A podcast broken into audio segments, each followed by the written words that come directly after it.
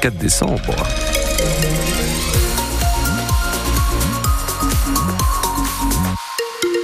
Nous regardons un petit peu ce qui se passe dans ouais, la région, les routes, tout va très bien. Je n'ai rien à vous signaler. Non mais vraiment, c'est tant mieux.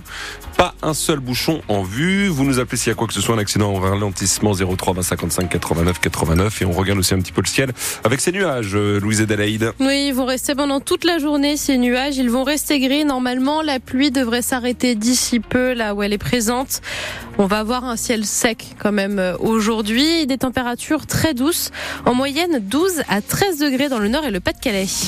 Et dans l'actualité de ce dimanche, on trinque avec modération ce soir pour le réveillon de Noël. Oui, pour ceux qui consomment de l'alcool, c'est toujours sympa d'avoir une petite coupe de champagne ou un verre de bière à la main avec euh, le repas du soir. Mais c'est une phrase très tarte à la crème que je vais vous dire, ou bûcher la crème pour l'occasion. Il est important de choisir dans cette période de l'année entre boire ou conduire. On ne peut pas faire les deux car l'alcool est à l'origine d'un accident de la route sur trois. L'association Prévention routière a donc multiplié les ateliers de prévention et les distributions d'éthylotest ces dernières semaines, notamment sur les marchés de Noël. Mathilde Farcette, la directrice de l'association dans les Hauts-de-France, vous rappelle les doses maximum à consommer à la maison pour pouvoir reprendre le volant ensuite. Légalement, aller jusqu'à deux doses barres euh, de, de boissons pour pouvoir reprendre la, route. Et deux doses boire, en fait, on est sur euh, deux fois en fait 10 grammes d'alcool consommé. Ces 10 grammes d'alcool, ça varie évidemment euh, en fonction de, du type d'alcool qu'on utilise. Par exemple, si on prend un verre de vin, on va être sur environ 10 centilitres. Si on prend de la bière, on va être sur 25 centilitres. Et si on pense un alcool fort, on va être sur 3-4 centilitres. Quand vous allez dans un bar, vous allez obligatoirement avoir ces doses barres respectées, donc de 10 grammes d'alcool par, par verre. Par contre, quand vous êtes à la maison, vous avez tendance forcément à vous servir un peu plus et les doses barres ne sont pas respectées. Donc c'est pas parce que vous allez prendre deux verres d'alcool à la maison que vous n'allez pas être au-dessus du seuil autorisé pour pouvoir prendre le volant. Mathilde Farcette au micro de Victor Costa Mounier pour vous permettre de rentrer en transport en commun dans la métropole lilloise. Ilévia augmente la fréquence de ces métros aujourd'hui et pour toute la soirée. Il y en aura un toutes les 3 minutes 30 jusqu'à minuit 30 au départ de la gare Lille-Flandre. Et puis pour faire vos courses de Noël de dernière minute aujourd'hui, la citadine de Roubaix et la Corolle 2 sont également renforcées. Le réveillon de Noël, c'est l'un des soirs où les policiers municipaux ont le plus d'interventions, mais il ne devrait pas y avoir beaucoup d'agents dans les rues du Nord et du Pas-de-Calais ce soir car leur intersyndicale a déposé un préavis de grève. Les grévistes demandent à recevoir les mêmes avantages sociaux que leurs collègues de la police nationale.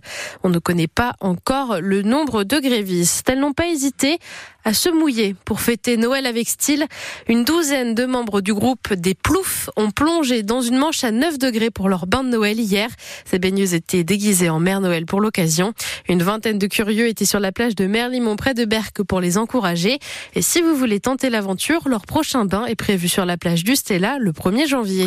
En ce réveillon de Noël, la famille France Bleu est malheureusement en deuil. Notre collègue Clémentine Vergniaud est décédée d'un cancer très virulent à à peine 31 ans. Elle avait décidé de raconter son combat dans un podcast intitulé Ma vie face au cancer, le journal de Clémentine que vous pouvez écouter sur le site et sur l'application de Radio France. Dans son témoignage, Clémentine était revenue sur ses déboires avec la sécurité sociale et plus, largement pardon, sur la lourdeur de la prise en charge administrative de la maladie. Être malade, c'est un boulot à plein temps. Au début, euh, c'est très hypocrite d'ailleurs on te dit euh, oui mais voilà maintenant le diagnostic est posé. Euh, tu vas aller voir les médecins et puis tu vas te laisser porter en fait par l'équipe médicale. Ils vont te prendre en charge et toi tu n'auras plus qu'à te laisser porter. Mais c'est d'une hypocrisie. C'est le mensonge c'est le plus gros mensonge que j'ai entendu sur le cancer depuis le début quand même. Et ça, faut, faut vraiment que les gens en prennent conscience, et y compris le corps médical, pour arrêter de dire ça.